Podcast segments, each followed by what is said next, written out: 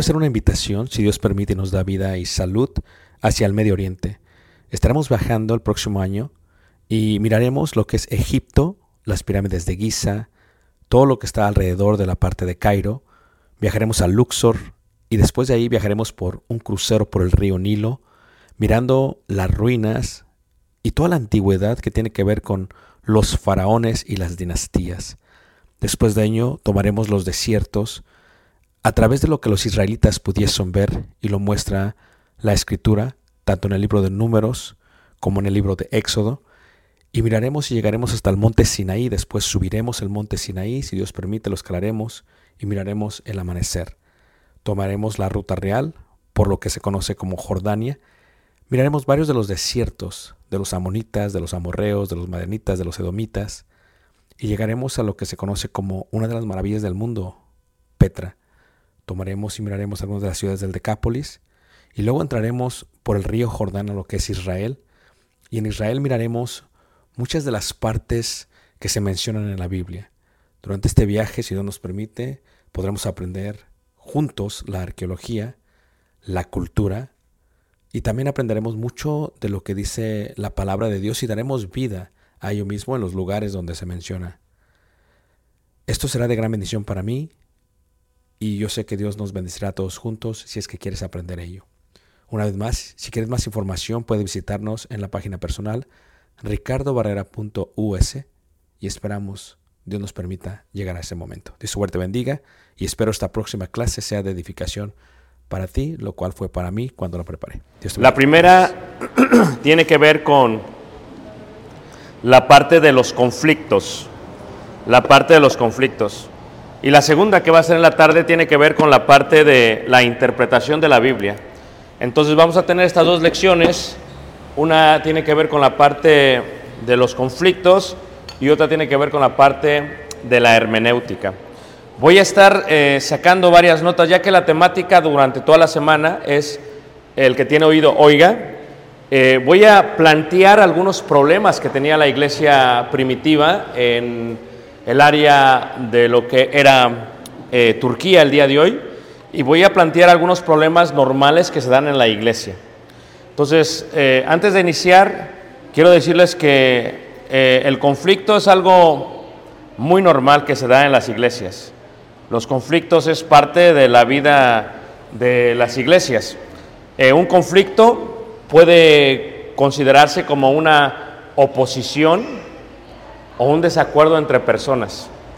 Entonces, imagínense ustedes, tenemos la iglesia, si son 10 miembros de la iglesia, o si son 20 miembros de la iglesia, o si son 30 miembros, dice el dicho por ahí, cada cabeza es un mundo. Y la realidad es que es así, cada mente es un mundo. Y con el hecho de que la iglesia se conforma y está aprendiendo de la palabra de Dios, de aquí hasta que todos llegan a la estatura de la plenitud de Cristo, del conocimiento de Cristo, dura tiempo. Entonces eso es lo que causa a veces conflictos. Un conflicto es realmente una, una oposición o un desacuerdo entre personas. Eh, hay dos tipos de conflictos, que es muy importante entender esto. Está el conflicto interno y está el conflicto externo.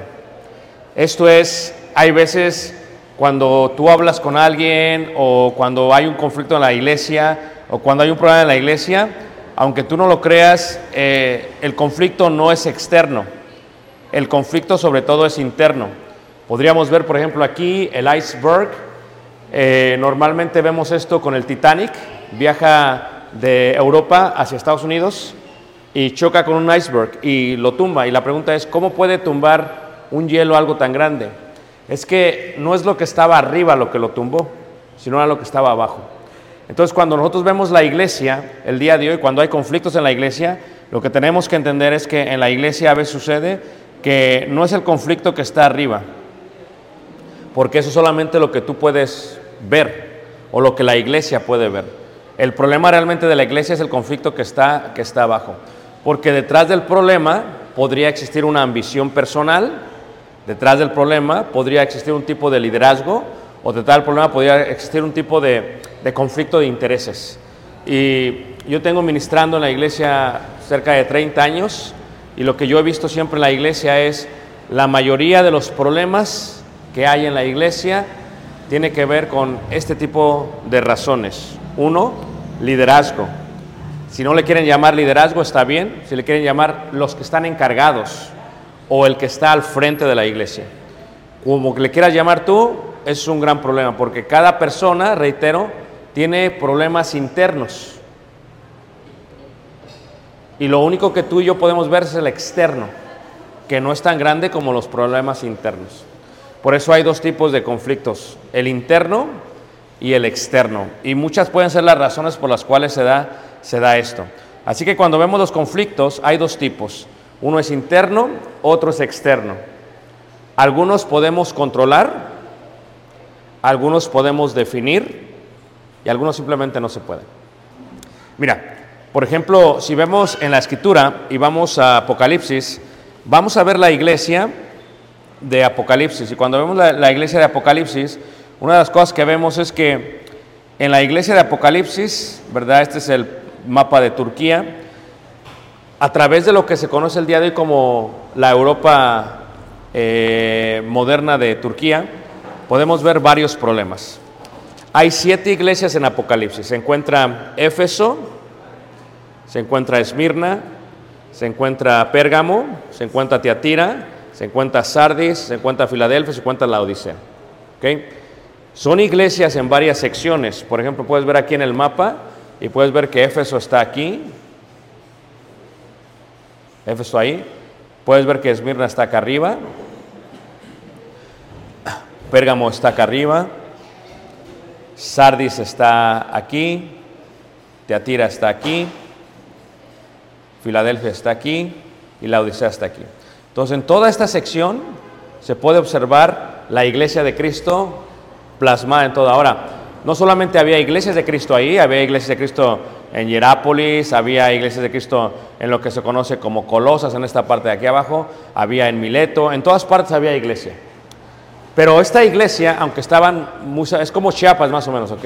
Hay iglesia aquí, hay iglesia en Tuxtla, hay iglesia en San Cristóbal, hay iglesia en, en Comalapa. Entonces, cada iglesia está en un lugar. Cada iglesia tiene problemas distintos. Esto es muy normal. Es parte, parte de la vida.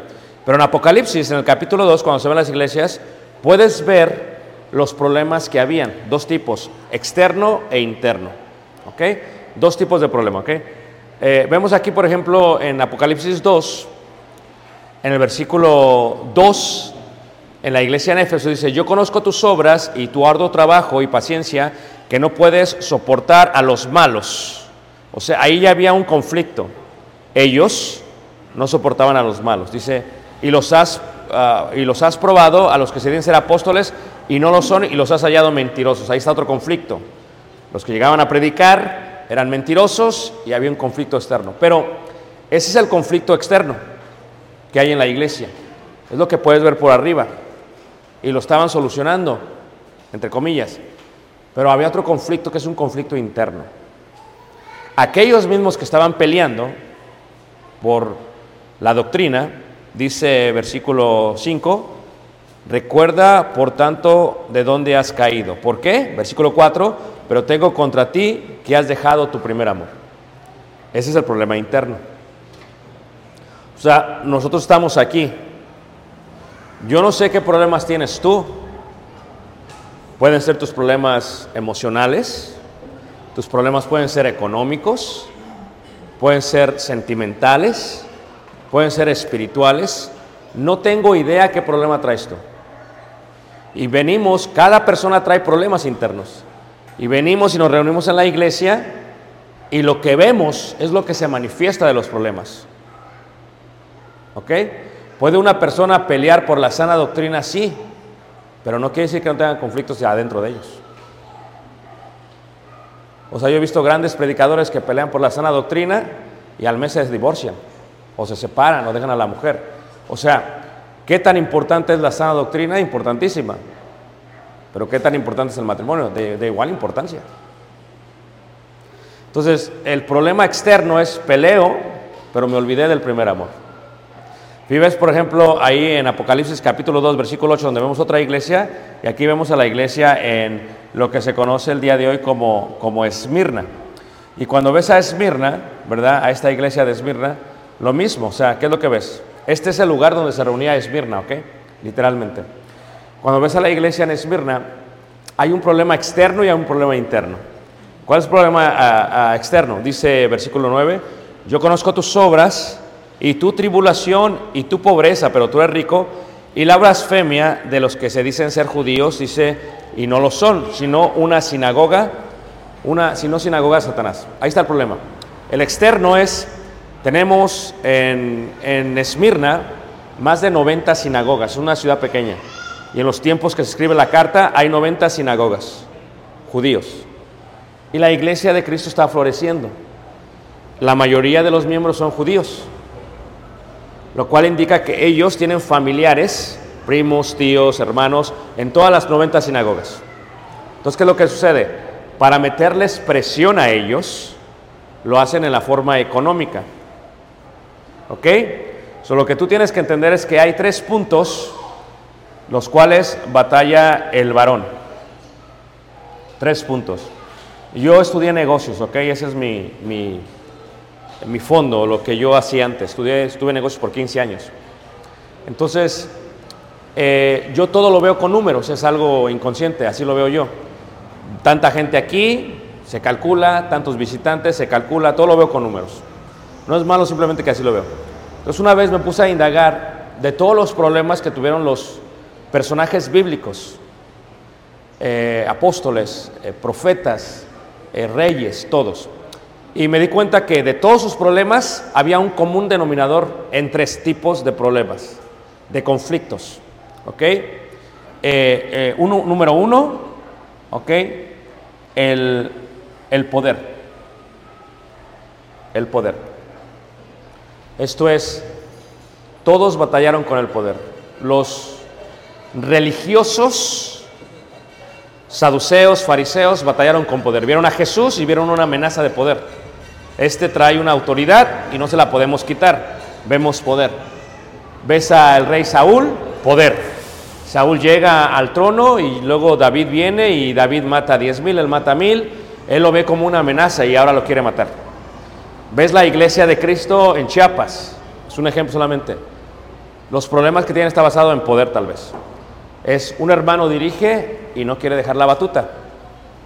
Ve otro hermano que viene detrás de él con mucha promesa, con muchos dones, muchos talentos. La iglesia empieza a dirigirse más a él porque es más accesible que el otro. Hay un problema de poder. Entonces los sermones no tienen nada que ver con lo que se predica, sino con el problema interno del hermano. El hermano no quiere que esa persona tome su lugar. Entonces hay poder, es un problema de poder. Lo mismo pasó con eh, la madre de los discípulos. Se acercó a Jesús y le dijo, cuando vengas en tu reino, permite que mis dos hijos se sienten a tu diestra y a tu siniestra. Poder, o sea, es poder, es poder. Y en la cultura mexicana, soy mexicano, ¿ok? En la cultura mexicana hay un problema con poder. Todos queremos ser jefes, nadie quiere ser indio. Entonces es un problema con poder. Y en la iglesia se translitera a la iglesia, se traduce a la iglesia. Cuando venimos a la iglesia es lo que yo digo, no lo que tú dices. Entonces ese problema es poder. Número dos, ¿todos me están siguiendo? Número dos, dinero. El varón, el hombre simplemente batalla con dinero. O sea, la gente quiere que te vaya bien, pero no mejor que a ellos. Una vez que le va mejor, te va mejor a ti que a ellos, hay un problema. Entonces, tú ves la Biblia, Judas vendió a Jesús 30 piezas de plata por dinero. Eh, acá, si te das cuenta en la antigüedad, ¿qué fue lo que hizo? Guardó el manto babilónico porque le iba a proceder qué? Dinero. Entonces el dinero es, es- un problema. Eh, raíz de todos los males es el amor qué? Al dinero. Entonces lo que vemos, por ejemplo, aquí en Esmirna, lo que vemos es algo interesante porque los primos, los tíos, los hermanos, todos metieron presión sobre la iglesia o sobre la iglesia de Cristo. ¿Cómo? Lo que hicieron fue que los marcaron. O sea, yo estuve en Esmirna en el mes de julio y eh, en esta parte de la sesión se encuentra un mercado eh, antiguo y sobre el mercado se encuentran frescos. Y en los frescos que datan al primer siglo, al tiempo de que se escribe la carta, hay ciertas anuncias como graffiti, ¿ok? Y entonces ese graffiti marca por parte de los judíos si este negocio es de un miembro de la iglesia de Cristo, lo marcaban. Y entonces todos los judíos que vivían en Esmirna, al ver eso, no compraban de ahí. Y que causaba un problema económico. Ese negocio se achicaba, desaparecía, y por eso dice, yo conozco tu pobreza. ¿Por qué estás pobre? Por causa mía. Por seguir el Evangelio estás pobre. Eso puede pasar en una familia. Eh, el hijo se convierte al Señor, ya no le van a dar la herencia.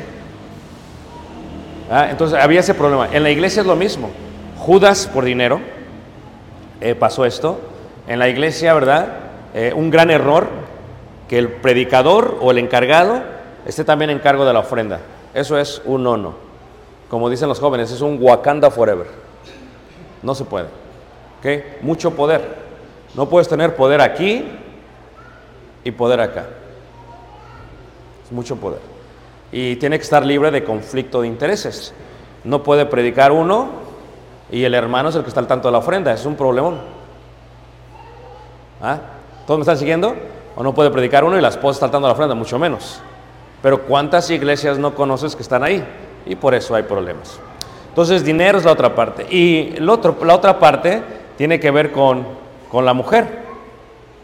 O sea, no que la mujer sea el problema, sí y no. Esto es, por ejemplo, cuando tú ves Apocalipsis y ves ahí en Apocalipsis capítulo eh, 3, capítulo 2, perdón, en el versículo eh, 2, versículo 20, vemos a una mujer. Y esto lo vamos a ver en las clases, en las lecciones de esta noche y el, sábado.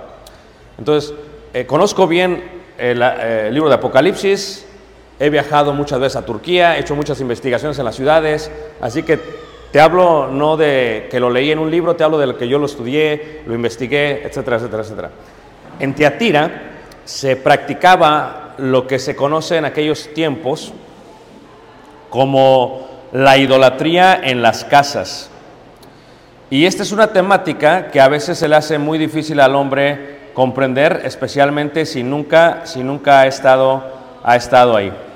Pero lo que pasaba en aquellos lugares o lo que pasaba en aquellos tiempos es que ellos tenían convivencias en las casas. ¿Ok? Y esto es lo que se conoce como un triclinio. Oh, se me olvidó decirles, tengo algunos separadores que traje de, Tierra Prometida. Cuando ustedes me hagan las preguntas, al final yo le hago después las preguntas y le contesto las preguntas, se los regalo, ¿ok? ¿Sí me entendieron? So, para que vayan a poner las notas, ¿ok? Un triclinio es una mesa antigua, una mesa romana. Como pueden ver aquí se encuentra la mesa aquí en el centro. Se encuentran lo que se conoce como sillas, que realmente son más como camas. ¿Ok? Y, la persona principal se sienta del lado derecho. ¿Ok? Esto es algo muy normal, costumbre romana, grecorromana. Cuando los judíos terminaban, o cuando los romanos terminaban de comer, después había un espectáculo. Alguien cantaba, salió un payaso para que vendían aquellos tiempos, un mozo, y hacía eso. Pero también lo que había entre los romanos es que si se estaba celebrando algo pagano, como algo del templo de la diosa Afrodita, que es la diosa del amor y la diosa de la belleza, entonces lo que tenían ellos era, tenían orgías. Comían, acabando de comer se dormían. Es una práctica todavía que se hace el día de hoy allá. Eh, yo estaba, por ejemplo, ahí en la Odisea y con mi esposa hemos comido en esto y nos acostamos y llega la, mesera y me dice, dice, ok, regreso en, en una hora. Y le digo, la cuenta, dice, no, regreso en una hora. ¿Cómo? Dice, duérmanse, ahorita regreso. Qué bonito, ¿a poco no? Que fueras a un restaurante, que comas ya estás todo así como, duérmete y luego que regresas te despierto y te dan tu té, te dan tu postre y te dan la cuenta. O sea, o sea entonces ellos dormían y después de dormir tenían orgías, tenían sexo unos con otros. Entonces, aquí en Apocalipsis capítulo 3, capítulo 2, versículo 20 dice, pero tengo unas pocas cosas contra ti, que toleras que esa mujer Jezabel, que se dice profetiza, enseñe y seduzca a mis siervos a fornicar y a comer cosas sacrificadas de qué? De los ídolos. Entonces, lo que tú tienes es, el tercer problema es la mujer.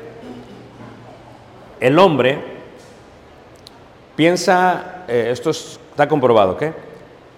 Siempre en sexo. Eso es algo muy normal. Después, en dinero.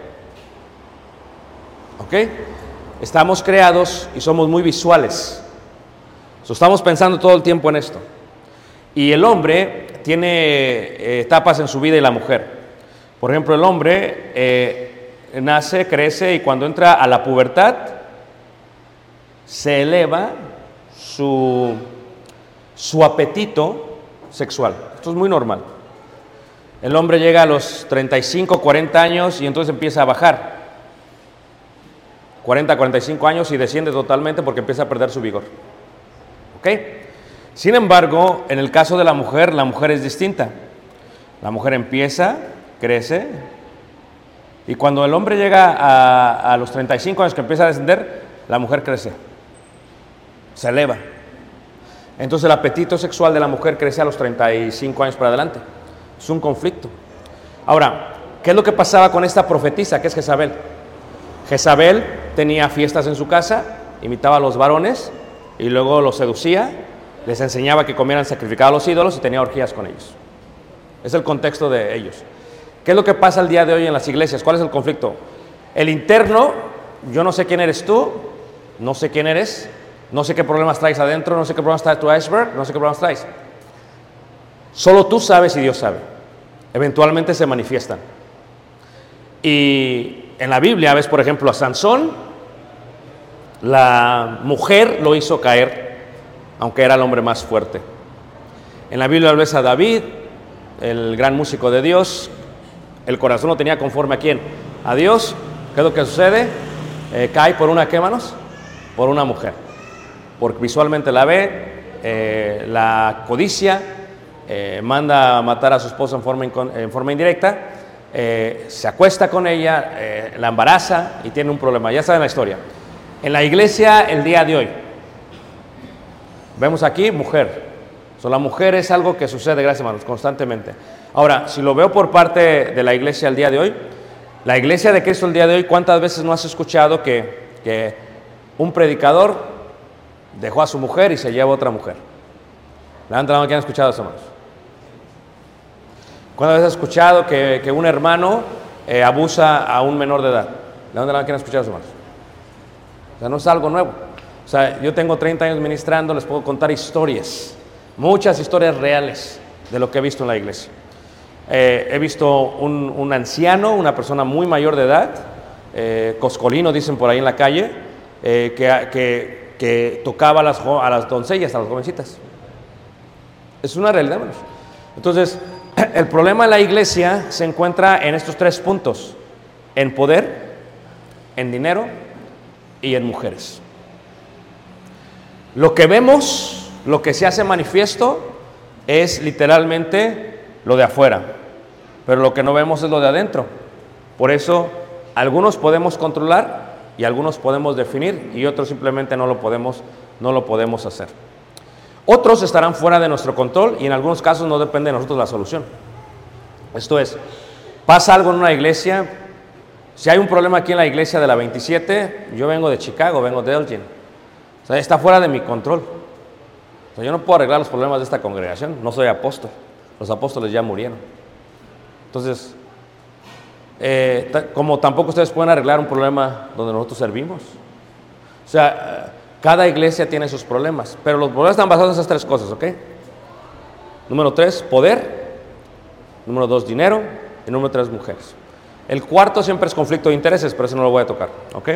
Entonces, tenemos que comprender, eso es algo, eh, si tú vas al mar, las olas, no podemos evitar las olas, pero podemos aprender a nadar en ellas.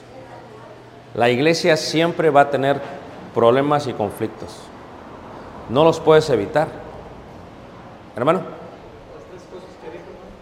Poder, dinero y mujeres. Ok. Eh, el, eh, eh, las olas vienen y llegan. Entonces en una iglesia siempre va a haber problemas. O sea, vete acostumbrando. Conforme la iglesia crece espiritualmente, los problemas son más grandes. Como un niño, o sea, va la, eh, aprende matemáticas, la prueba es sencilla, uno más uno, dos, dos más dos, cuatro. Pero llega ya a la prepa, como mi hijo está en la prepa, ya está viendo álgebra, teorías, y luego entra a ver cálculos, cosas así. Entonces, así en la iglesia, o sea, primero son problemas sencillos, problemas como, bueno, pintamos de blanco y a una hermana no le gustó. Problemas como, apagan el ventilador porque está muy frío. Y la hermana, préndanlo. Hay dos hermanas aquí. Apáguenlo, préndanlo. Una joven y una mayor. El problema no es lo que ves en fuera, es interno. Es que la hermana ya está pasando por la eh, menopausia y tiene calores. Y esta pues no. O sea, la temperatura de afuera no es el problema.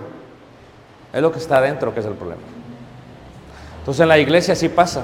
Tienes que tú entender que cuando vengan las olas, no las puedes evitar. Se pelean dos niños en la iglesia, eh, una hermana ve a otra hermana que trae el mismo vestido que ella y se pone de celo, se pone celosa, eso pasa. No lo puedes evitar, pero puedes aprender a nadar en ellos. ¿Cómo los vas a resolver? Esa es la parte que queremos, que queremos aprender el día de hoy. Ahora, hay otra cosa que es interesante, que lo que tú tienes que entender es que el peor enemigo que tú tienes eres tú mismo.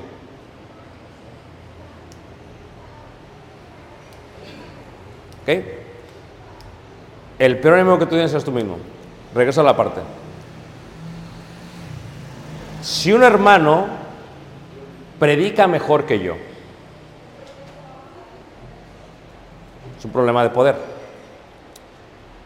El problema no es el hermano. El problema soy yo que quiero predicar mejor que el hermano. Eh, vemos, por ejemplo, en Génesis capítulo 3 y capítulo 4, dos hermanos. Vemos al hermano Caín y Abel. El problema no es que Abel estaba ofreciendo el sacrificio más excelente que su hermano. ¿Ese era un problema, hermanos? No. El problema era que su hermano se molestó y por eso lo mató. Ahora, ¿cómo se hubiera resuelto el problema? Si Caín hubiera preparado un excelente sacrificio como el de su hermano. Pero no lo hizo. No preguntó, ¿qué puedo hacer para mejorar el sacrificio? No hizo lo que Dios le mandó. O sea, y en eso lo que sucede es que por eso lo mata. Ahora, si un hermano predica mejor que yo, tengo que aceptar que el don que tiene vino por parte de Dios. En palabras de Juan el Bautista es, eh, lo que tiene es porque le ha sido dado desde lo alto.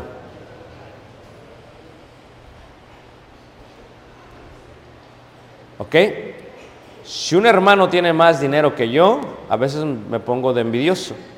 Y hay diferencia entre envidia y celos, no es lo mismo, ¿ok? Eh, celos es, tienes algo y alguien te lo está quitando. Envidia es no lo tienes y quieres tenerlo, es la diferencia. Entonces, puede ser que celo sería, tú tienes una tienda de abarrotes aquí y el hermano llega y se pone otra tienda de abarrotes acá. Boom. El hermano siente celos porque le estás quitando su mercado. Un pedazo del pastel. Celos. Pero tú tienes una tienda aquí y el hermano tiene un carro. No tienes celos, sino que tienes envidia, porque tú no tienes ese carro. Esa es la diferencia. Entonces, cuando vemos a una persona, el peor enemigo realmente soy yo.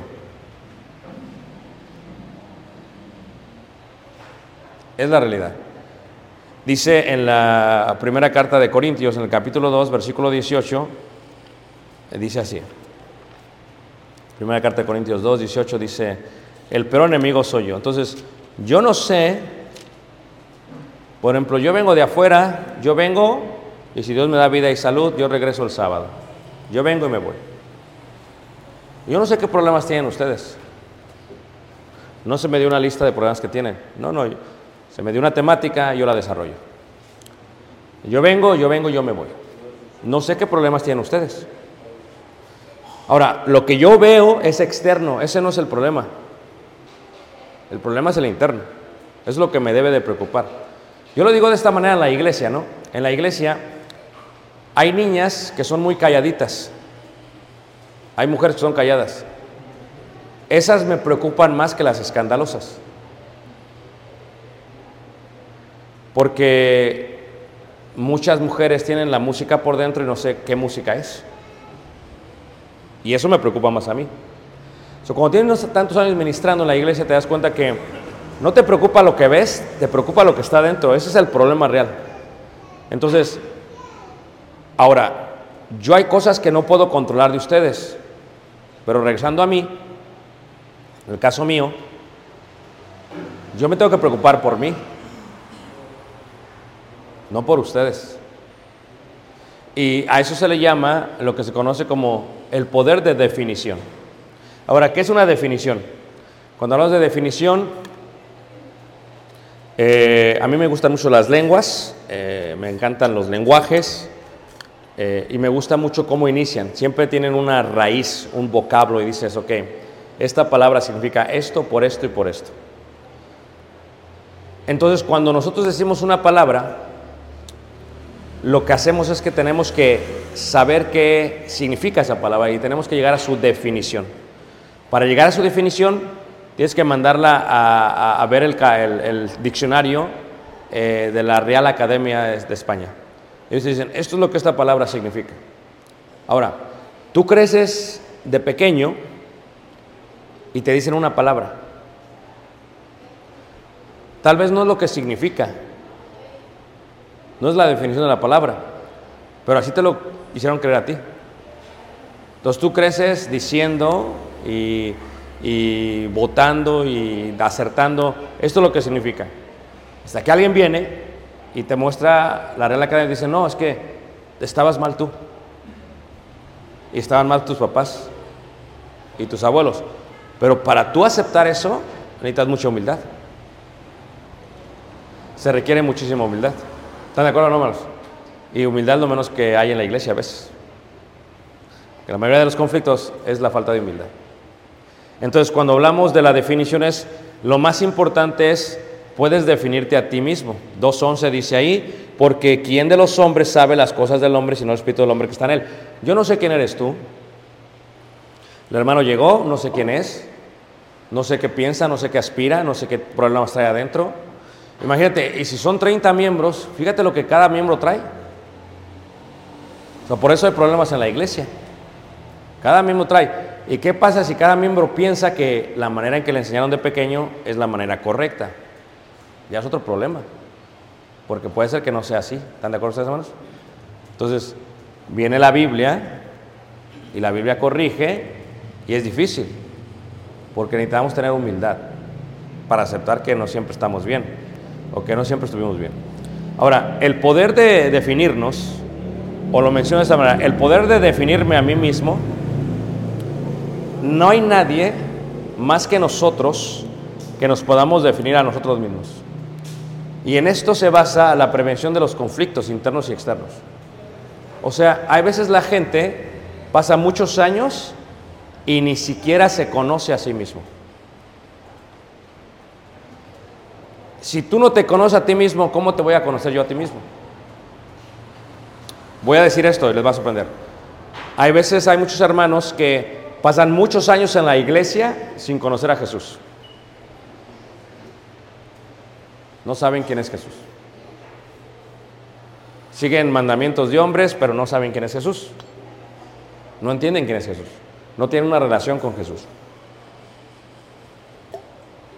Entonces el problema interno es importante. Imagínate tú, si nosotros pudiéramos externar con claridad y valor quién soy, qué soy, cuál es mi convicción, qué es lo que quiero y qué aspiro, se resolverían los problemas en la iglesia. O sea, si tú hablas con un predicador y le dices, ¿qué es lo que quiere, hermano? Si fuera honesto, te diría, ¿sabes qué? Yo establecí esta iglesia y lo que quiero es morirme aquí y nadie más va a predicar aquí. Que sea sincero, ¿qué es lo que quiere? No te va a decir eso, pero va a actuar conforme a eso. Va, lo primero que va a hacer es que, como el poder es su problema, va a censurar otras iglesias censurar a otros predicadores. ¿Cómo? Va a decir, nosotros no tenemos comunión con ellos. Acaba de censurar toda la iglesia. Eh, el hermano que viene de Chicago está torcido. Acaba de censurar a un predicador. Entonces, ¿qué es lo que hace una persona? Lo que hace una persona es que censura, controla, domina una iglesia la controla. Y por eso la iglesia nunca crece. Hay un grupo pequeño de fieles seguidores y si un fiel seguidor o un fiel discípulo va a esa congregación, también lo corren a él. ¿Eso qué tipo de libertad en Cristo hay ahí, hermanos?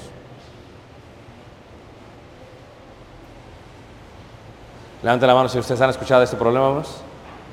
También está en la Biblia, Diófretes. No permitía que nadie viniese, solamente era Él. Si yo sé quién soy, si yo sé qué soy, si yo sé cuál es mi convicción, si yo entiendo esto, qué es lo que aspiro, entonces realmente no va a haber muchos problemas para poder eh, solucionar. Por ejemplo, en el caso de Jesús, cuando lo vemos con conflictos, si tú te das cuenta, Jesús viene y vemos su perfecta definición. ¿Quién eres tú? Yo soy el que yo soy. ¿A qué has venido? He venido a hacer la voluntad de mi Padre. ¿Cuál es tu comida? Mi comida es hacer la voluntad de mi Padre que está en los cielos.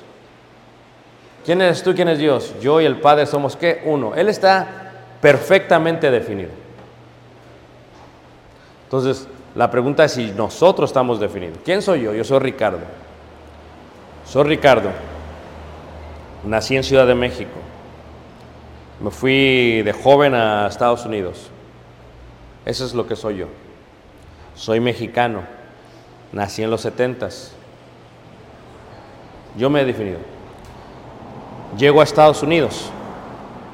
Veo a un anglosajón, a un rubio, a un güero, para que me entiendan. Y me gusta. empiezo a rechazar quién soy yo. Ahora me pinto el cabello de güero porque quiero ser alemán o irlandés. Vengo a México y cuando llego, I decide to speak English only because I don't speak Spanish anymore. Y todos ¿qué estás haciendo, hermano? Yo tengo que definirme. ¿Me permiten? Eh, llego 47 años, gracias a Dios. Yo voy a empezar a tener canas. Es algo normal en el ser humano. Se pierde la pérdida del pigmento y empieza a tener canas. Yo tengo que aceptar quién soy yo.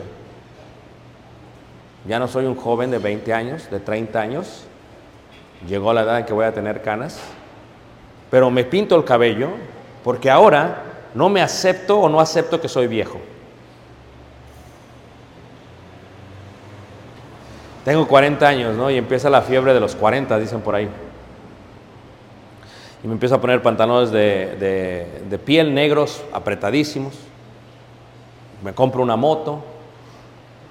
Tengo, esto pasa porque empezamos a perder el vigor. Nos empezamos a quedar ciegos. So queremos de alguna otra manera representar algo que ya no somos o que estamos dejando de ser.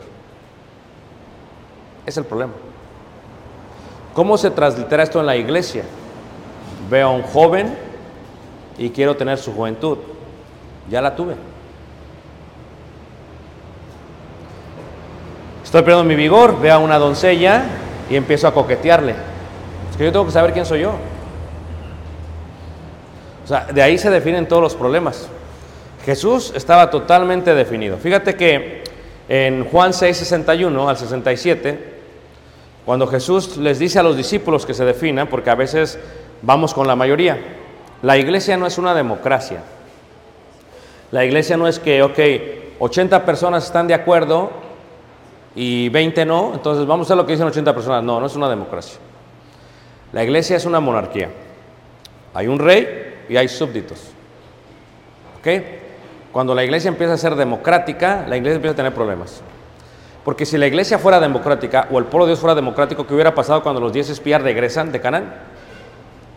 Entraron, 10 dijeron, no nos la va a dar Dios, fue democracia. Ganaron los 10, perdieron los dos. ¿Y qué les pasó? 40 años en el desierto, o 39 años en el desierto. Ahora, aquí vemos a Jesús que va con 5 mil, dice un evangelio, otro evangelio dice 6 mil. ¿Y qué pasa? Se regresan todos. ¿Quién se queda solamente? Los discípulos. Si hubiera sido una democracia, pues los 5 mil o 6 mil ganan. ¿O no? Pero los dos se pierden. Pero Jesús les dice a ellos, esto os ofende, pues que si vierais al Hijo del Hombre subir a donde estaba primero. Y luego le dice, ¿queréis acaso iros también vosotros? O sea, si hay problemas en la iglesia, hay veces hay una división en la iglesia y la mitad se va. El 80% se va y el 20% se queda. Y muchos son seguidores. Se va mi tía, pues voy con ellos. Se va el predicador, me voy con él. Pues están yendo todos, pues yo no tengo que, tener la razón porque me voy con ellos. Entonces es el concepto que se tiene. La mayoría tiene la razón y no siempre es así. Por eso dice Jesús, ¿queréis acaso iros también vosotros? O sea, Jesús muestra cuál es. Y luego ahí Judas muestra el problema interno. Jesús lo podía ver. Judas estaba ahí, pero Judas estaba ahí detenido. ¿Por qué? ¿Por qué Judas estaba siguiendo a Jesús? Era la realidad.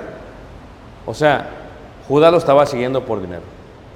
So, entre nosotros puede haber alguien aquí que no está aquí porque sigue a Jesús.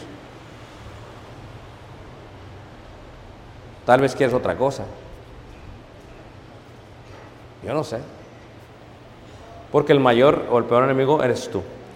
Por ejemplo, en otro caso, Jesús, y vemos la relación con los fariseos y los escribas y los principales sacerdotes, vemos cómo es Jesús tiene la relación con ellos. Sabía quiénes eran ellos. Pero ¿Estaba definido Jesús? Sí. Jesús contestó siempre lo que era. Nunca eh, mintió. Cuando le preguntaron en Mateo 26, ¿eres tú el Hijo de Dios? Ah, ¿Lo has dicho? En otra parte Jesús le lava los pies a los discípulos y dice lo siguiente.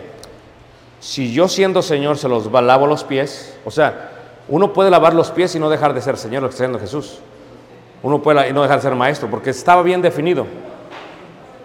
Una persona puede pasar a predicar, eso no me quita a mí el poder que tengo. Puede predicar mejor, todos tenemos dones. Tal vez él tenga el don de exhortar y tengo el don de consolar. Entonces ahí es donde vemos la parte, la parte de los conflictos. Levanta la mano, ¿quién me está siguiendo? ¿Todos están conmigo? Ok, ahora, veamos, eh, viendo esta parte de lo definido, de la definición, entramos a los problemas de la iglesia, los cuales estábamos viendo brevemente ahorita. ¿Cuáles son los grandes problemas de la iglesia? Ok, la iglesia tiene muchos conflictos, muchos, muchos, muchos. Pero ya vimos que hay dos tipos, uno es québanos. ¿Y el otro?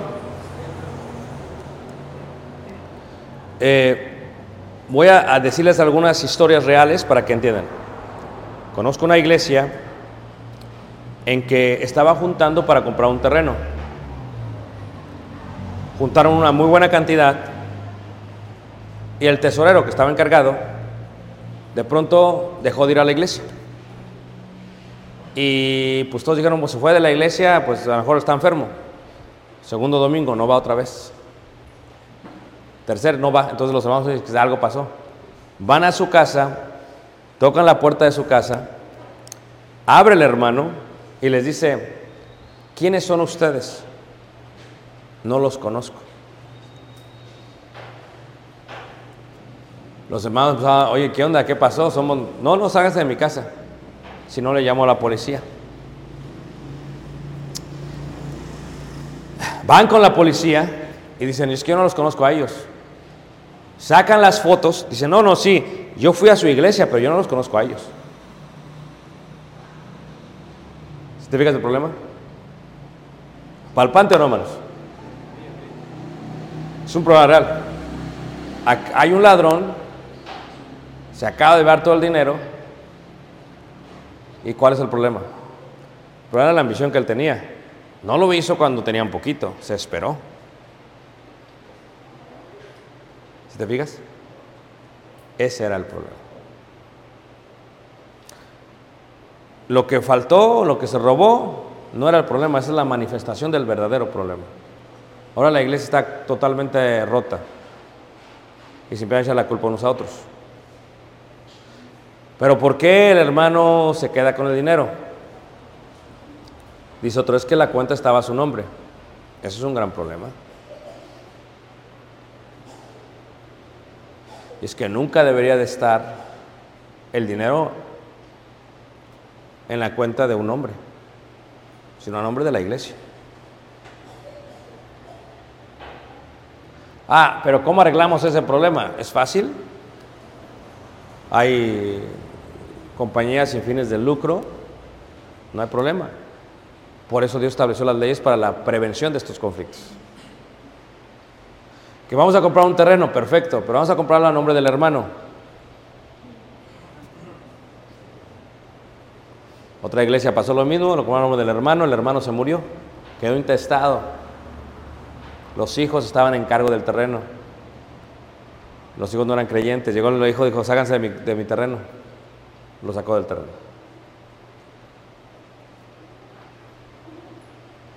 Otro problema.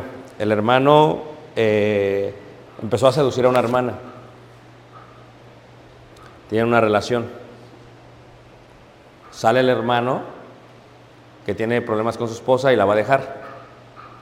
El hermano dice, no, no puedes hacer eso, es que está mal. Agarró a la hermana que se había robado y se la llevó a otra congregación.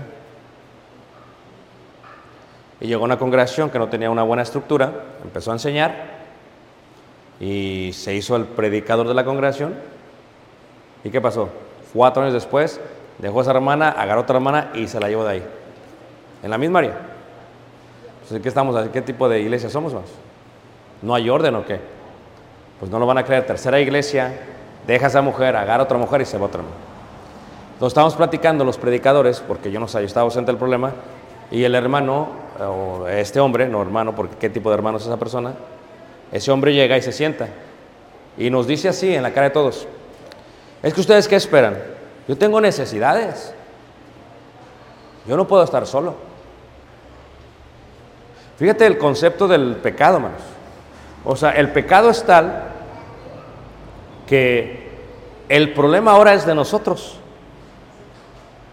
O sea, tú haces este desastre en tres iglesias y ahora nosotros somos el problema. Uno entiende eso, hermano, pero lo que uno no entiende es que muchos miembros lo defiendan. Eso es lo que uno no entiende. ¿Y cuánta gente ha escuchado estos problemas? El dicho común dice, el buen juez debe empezar por dónde, hermanos? Por su casa. Entonces, si alguien va a ministrar, tiene que tener un excelente, excelente ejemplo y excelente testimonio para la iglesia. Si no, ¿por qué estás predicando? O sea, me vas a hablar de santidad y te llevaste tres hermanas, no hace sentido. Me vas a hablar de dominio propio y te robaste la ofrenda, ¿de qué hablas? Entonces, la mayoría de los conflictos tienen que ver con eso. El pecado es, vamos a llamarlo, el problema de los conflictos. Pero el pecado es una acción. Una acción que es manifestada de lo que había dentro. O sea, el hermano era irracional, se llevó una hermana y otra hermana y otra hermana, y él decía que él no era el problema. No lo vimos hasta eso. El hermano literalmente tenía un problema adentro, pero nunca, se, nunca lo pudo. O sea, si quieres vivir esta vida, pues deja la iglesia, vete al mundo, como dice el Apocalipsis. El que sea el mundo, sea el mundo más todavía. Pero no estés haciendo esto con la iglesia. El problema es que hay gente que en la iglesia se le da autoridad, se le da un espacio y se le sube la cabeza. Y quieren pecar y hacer esto. Es más, en Corintios, en primera carta de Corintios 4.2 dice, el ministro tiene que ser hallado fiel. ¿Qué indica? Que quien quiera que va a predicar aquí, tiene que ser una persona que fiel. Fiel primero con quién? Con los de su casa, buen padre, buen esposo, buen administrador de las cosas que tiene. Porque imagínate, si yo soy el predicador, tengo una mala relación con mi esposa, no sé administrar mis finanzas y estoy al tanto de la ofrenda, se lo estás regalando todo. ¿Qué va a decir él? Pues como Judas, voy a sustraer de la bolsa. Hermano, ¿en qué se gastó esto? Usted cállese, usted quién es para preguntarme. El problema es ese. Y el pecado tiene que ser. Hay varios problemas, por ejemplo, si tú ves ahí, por ejemplo, en Pérgamo, en Apocalipsis capítulo 3, o capítulo 2, perdón, en la iglesia de Pérgamo, ves eh, un gran problema en la iglesia, es un problema de idolatría. Un gran problema en la iglesia y lo que ves es cómo se resuelve, es el pecado realmente. El pecado es una acción. El pecado es una acción. Yo siempre les digo de esta manera, tanto peca como el que mata la vaca, como el que le agarra la pata, como el que corta la vaca, como el que se come la carne. Todos son copartícipes. ¿Ok? Entonces, cuando alguien comete un pecado en la iglesia, el que cometió ese pecado es el que cometió tal acción. Pero si alguien participa de ese pecado, ya es la acción del participar que es pecado. Por eso le dice Pablo a Timoteo, no participéis de pecados que ajenos. Entonces, aquí vemos en Apocalipsis 2, en el verso 13 dice, yo conozco tus obras y donde moras, donde está el trono de Satanás, pero retienes mi nombre y no has negado mi fe, ni aun en los días en que Antipas, mi testigo fiel, fue muerto entre vosotros, donde mora Satanás. Pero tengo unas pocas cosas contra ti que tienes ahí a los que retienen la doctrina de Balaam. O sea, ellos no estaban enseñando la doctrina de Balaam, pero ellos tenían ahí a los que la enseñaban. El pecado era enseñar la doctrina de Balaam. Ese era el pecado. Pero el pecado participante era aquel que los retenía. Entonces, El hermano vive mal y nadie dice nada. Es el pecado de él. Sí.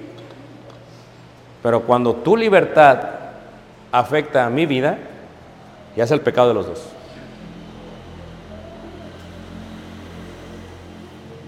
Porque la pregunta sería, si les dijera el nombre de tal hermano que se llevó tres mujeres y se viniera para Chiapas, Tapachula, y yo me doy cuenta de eso, ¿qué esperan ustedes que yo haga?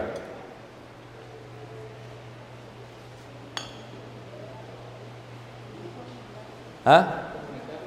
Oigan, hermanos, tal persona, tal. ¿No, ¿no haríamos eso, hermanos? O si yo vengo a una campaña y lo veo, porque a veces se desaparecen de la faz de la tierra. Si yo vengo a una campaña y lo veo, y cuando lo veo, veo que saluda a la esposa del hermano, Carlos, por ejemplo, y anda muy así, ¿me quedo callado? O empiezo a saludar a mi esposa. ¿Sí te das cuenta? Son cosas sencillas. Porque el pecado, eso es lo que afecta. Ahora, lo único que puede contra el pecado es la palabra de Dios.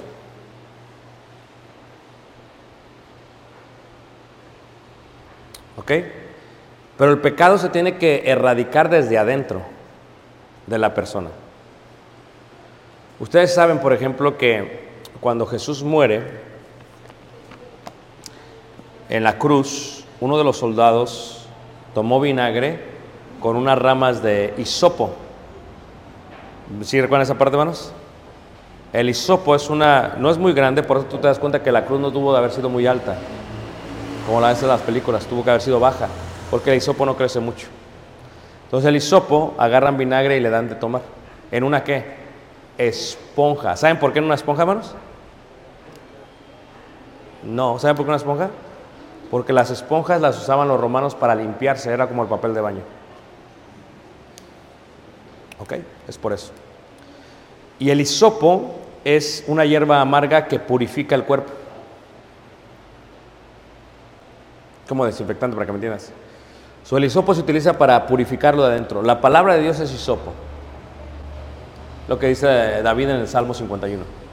Purifícame con hisopo. Límpiame, porque purifica. Es como sal de uvas, pero con un gran poder. Entonces, el pecado debe purificarse. A veces el pecado es individual, a veces el pecado es colectivo y a veces el pecado es congregacional. Cuando en una iglesia no hay orden, hay caos. Ahora, si la Biblia es la que puede purificarnos, ¿qué pasa si la gente no sabe la Biblia? Por eso la iglesia tiene problemas, porque la gente no sabe la Biblia, no conoce la Biblia. Confían en una persona y todo se lo dejan a esa persona. Ellos no saben la Biblia. Número dos, pueden saber la Biblia, pero no pueden saber interpretar la Biblia. Y número tres, que es el más peligroso, saben, la interpretan, pero no aplican la Biblia. Esto es, sabemos que hay un pecado en la iglesia, pero nadie va a decir nada. Porque va a haber más problemas. Tú piensas que ese problema se va a quedar ahí. Pablo dijo, un poco de levadura que leuda toda, ¿qué? La masa. Entonces, mucha gente no sabe qué hacer. Si esta es la ley o la regla, es la que debemos de utilizar para arreglar los conflictos. ¿Estamos todos de acuerdo, hermanos? Ahora, debemos de aplicarla, pero aplicarla duele. Porque a quien que le han limpiado el estómago, por ejemplo, comparto esto, pero a mí apenas me hicieron un examen, porque ya estoy llegando a los 50 años, examen médico, lo que se llama la colonoscopía. Y, durante un día antes tuve que purificar todo mi estómago. Y no es, no es algo que uno aprecia. No podía comer y me estaban dando un líquido, literalmente purificaba todo. Si eres mayor de 50, la mayoría le dieron la coloscopía. ¿Sabes de lo que estoy hablando? Si eres menor, espérate que ahí viene, ¿ok? Entonces, ¿qué pasa? Te purifican el cuerpo para que todo salga. Ese es el propósito. Pero ¿qué pasa? Mi hermana, eh, mi cuñada, hermana la fe, es enfermera y está en los procedimientos.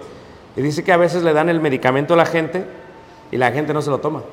Entonces cuando le van a hacer la cronoscopía, que utilizan una cámara, se dan cuenta que no se lo tomó porque te hacen firmar. ¿Hiciste el procedimiento, sí o no? Y hay gente que no, no, no lo hizo.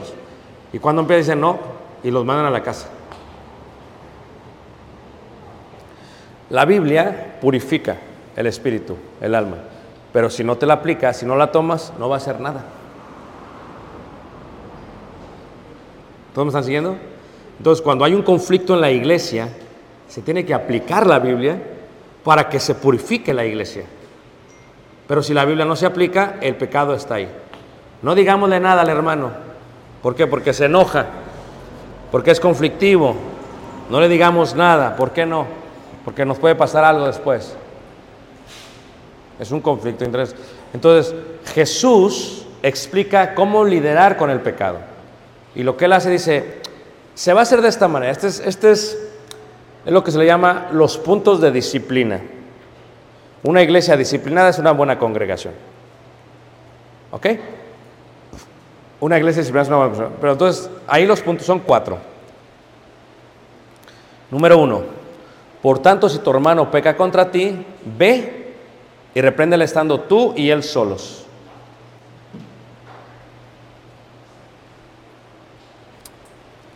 No voy a decir en qué lugar, pero en México.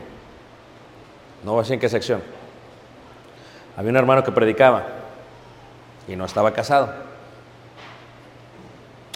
Y una hermana estaba caminando por las calles de la ciudad en la noche y vio al hermano con otro varón.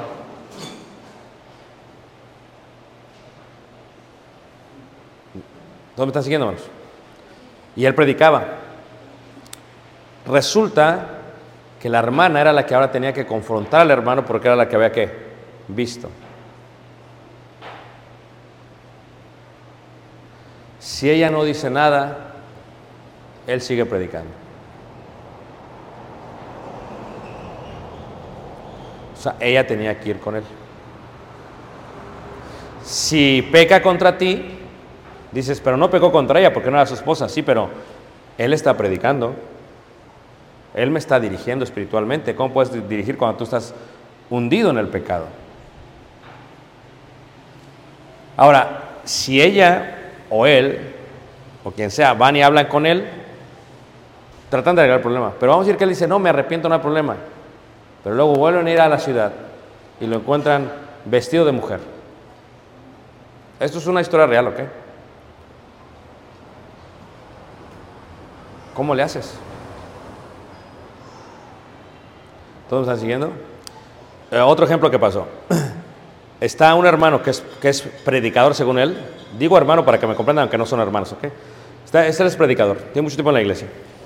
Y resulta que su hija de una hermana le estaba diciendo que el hermano la tocaba. Y, eh, eh, la mamá no creía, pues el hermano predica. ¿Cómo va a decir que el hermano que es predicador te toca? La hermana no creía. Y la hija le dice y no, no le creía. Resulta que la hermana iba al baño de mujeres y entra. Y cuando entra, eh, entra en shock, está aquel que se llama predicador y está manoseando a su hija. Y la hermana grita. Pues imagínate, ver a tu hija que te la están tocando, ¿qué pasa? Y sale el hermano del baño. Y sale la hermana gritando y pues la hermana hizo un escándalo. Y le dijo a la esposa. Y la esposa dijo, eres una mentirosa, yo no creo que mi esposo haga eso. Tienes una hija y tienes una hermana. Yo no creo que mi esposo haga eso. Él me ha sido muy fiel. ¿Ok? La hermana me decide irse de la congregación. El problema no se erradicó. El problema sigue donde más. Ahí. Una vez pasó esto en, uno de los estados en Estados Unidos, porque es muy, también aquí es muy penal, pero allá es un poquito más aplicativo, vamos a decirlo de esa manera. Y me dice el hermano, era un hermano predicador, un hermano de la congregación estaba abusando a su hija. Me dice, hermano, el hermano estaba llorando, estaba llorando la hermana, hermano, ¿qué hacemos? Porque no sabemos qué hacer. Y la hermana llorando dice, es que yo le he dicho a él que hagamos algo, que vayamos a la policía y no quiere, porque va a haber problemas en la iglesia. ¿Qué hacemos? Me pidieron un consejo. Digo, lo que tienes que hacer es, regresas a, la congregación, porque estaban de, de paso por la casa, y le hablas a la policía. Todo el peso de la ley.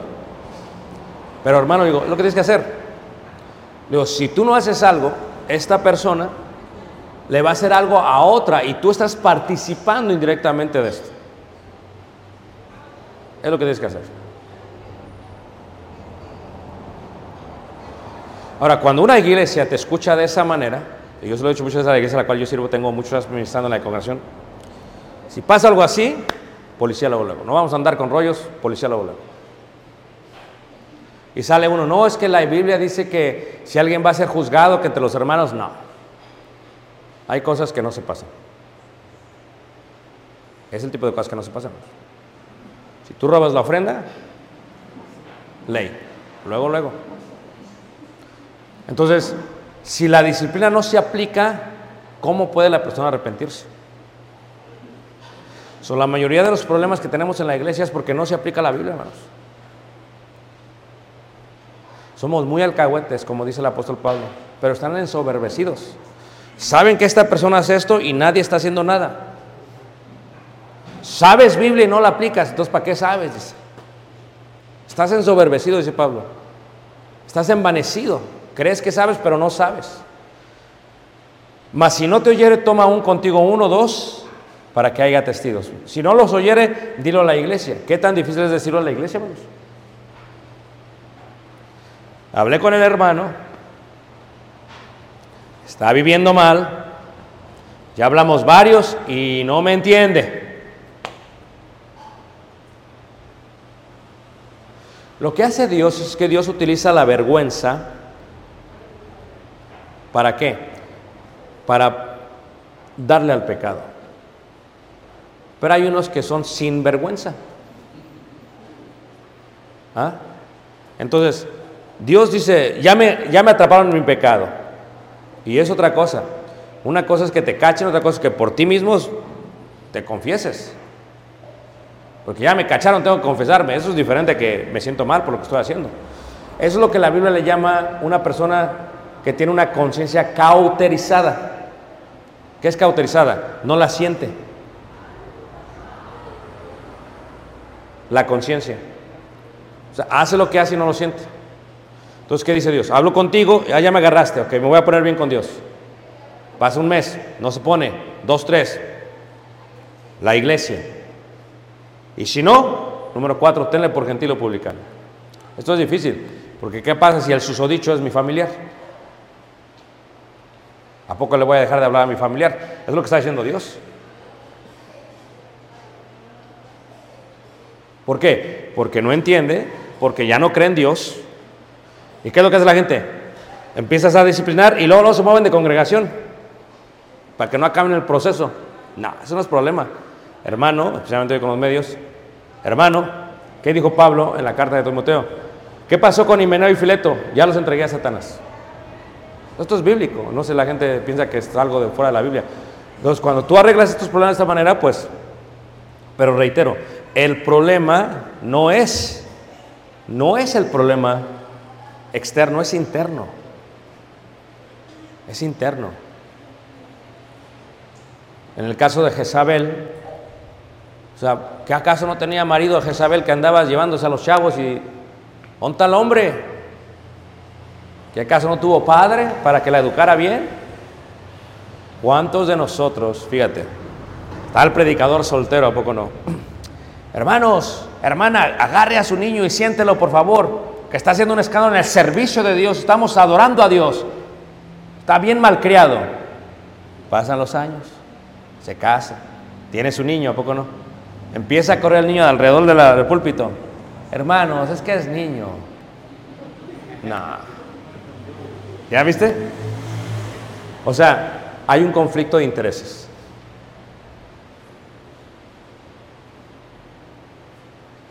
No es que es mi familiar, eso no importa. ¿Lo amas? Si lo amas tienes que corregirlo, porque si no lo amas, ¿A dónde va?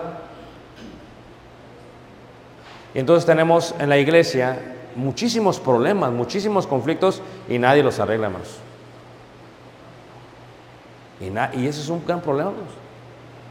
Porque a veces, dice el apóstol Pablo, las malas conversaciones corrompen las buenas, ¿qué? Para vergüenza vuestra se los digo. Porque como andaban todos viviendo como mundanos, y ya, ¿a poco tú eres miembro de la iglesia? No.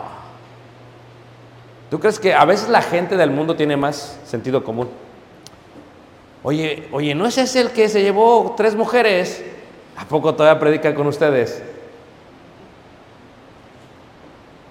Esto es lógico, hermanos. Esto no se ve ni entre... dice que, Pablo dice, ni entre los gentiles se besó. Se llevó a la prima y se casaron y anda ya con la prima. No es que ese no es incesto porque lo hacían los del Antiguo Testamento. O sea, no has leído la Biblia, no la entiendes la Biblia. Entonces, todos esos problemas que tenemos es eso. Por ejemplo, en la iglesia hubo varios problemas. ¿Ok? Hubo un problema de mentira y robo. Hubo un problema de murmuración. Un problema de racismo y clasismo. Y eso hay mucho en la iglesia todavía, ¿eh? Yo le he dicho a la gente que la diferencia entre México y Estados Unidos en la parte económica es clara. Aquí en México puedes percibir quién tiene dinero y quién no tiene dinero. Es muy clasista. ¿Estamos todos de acuerdo? Les decía a los hermanos que yo fui a una iglesia, les decía apenas a los de Tijuana, estuve allá la semana pasada. Entonces fui a una iglesia eh, y los hermanos de la iglesia es gente de dinero en, una- en en el Caribe. Y, y me invita el hermano a su casa y voy con el hermano a su casa y es gente de dinero. Entonces llegamos a su casa, es un rascacielos, llegas, abren la, la puerta, entras, hay dos de seguridad con, con metralletas adentro. Dices, bueno, seguro el lugar, a lo mejor es un banco, no es la casa. Entras, llegas a la puerta, hay alguien con guantes blancos que te abre la puerta. Hay otra persona con guantes blancos que está en el elevador. ¿A qué piso van? Llegas arriba, nos metemos al apartamento, nos sentamos y salen los sirvientes con guantes blancos. Esto no es normal. ¿Estamos de acuerdo? Hay gente que tiene dinero, y hay gente que piensa que tiene dinero, y hay gente que cree que tiene dinero. Son diferentes. Entonces, la parte del clasismo es muy importante porque en México se ve todavía muy marcado. Y en la iglesia había problemas raciales y clasistas. Y clasistas. Una vez fue una congregación aquí en México, me dicen, eh, fui a predicar, y hermano, ¿por qué no vinieron a la congregación? Dicen, ah, no, más que esa congregación son los que tienen dinero. Y eso, no lo entiendo, ¿de qué hablas? Es clasista. ¿Qué dijo Santiago? Viene un hombre, entra con anillo de oro y le dices, ponte hasta acá enfrente, eran clasistas. Ese es un conflicto que había. Hay problemas doctrinales, problemas de bautismo y problemas de inmoralidad. Y si Dios permite, en la segunda lección vamos a ver con detalle cómo los arregló la iglesia cada uno de ellos. ¿Ok? ¿Qué les? ¿Todos aquí conmigo? Y vamos a dar unos minutos para preguntas. Ustedes me hacen preguntas, trato de contestarlas con la palabra de Dios y luego yo hago preguntas y ustedes las tratan de contestar después. ¿Ok? ¿Están todos aquí? Los que se durmieron, buenos días, levántense. Ese no es un problema externo, es interno. Porque dijo un hermano, mejor tarde, pero sin sueño. Sí, pero eso ya es otra cosa. Ok, preguntas, hermanos.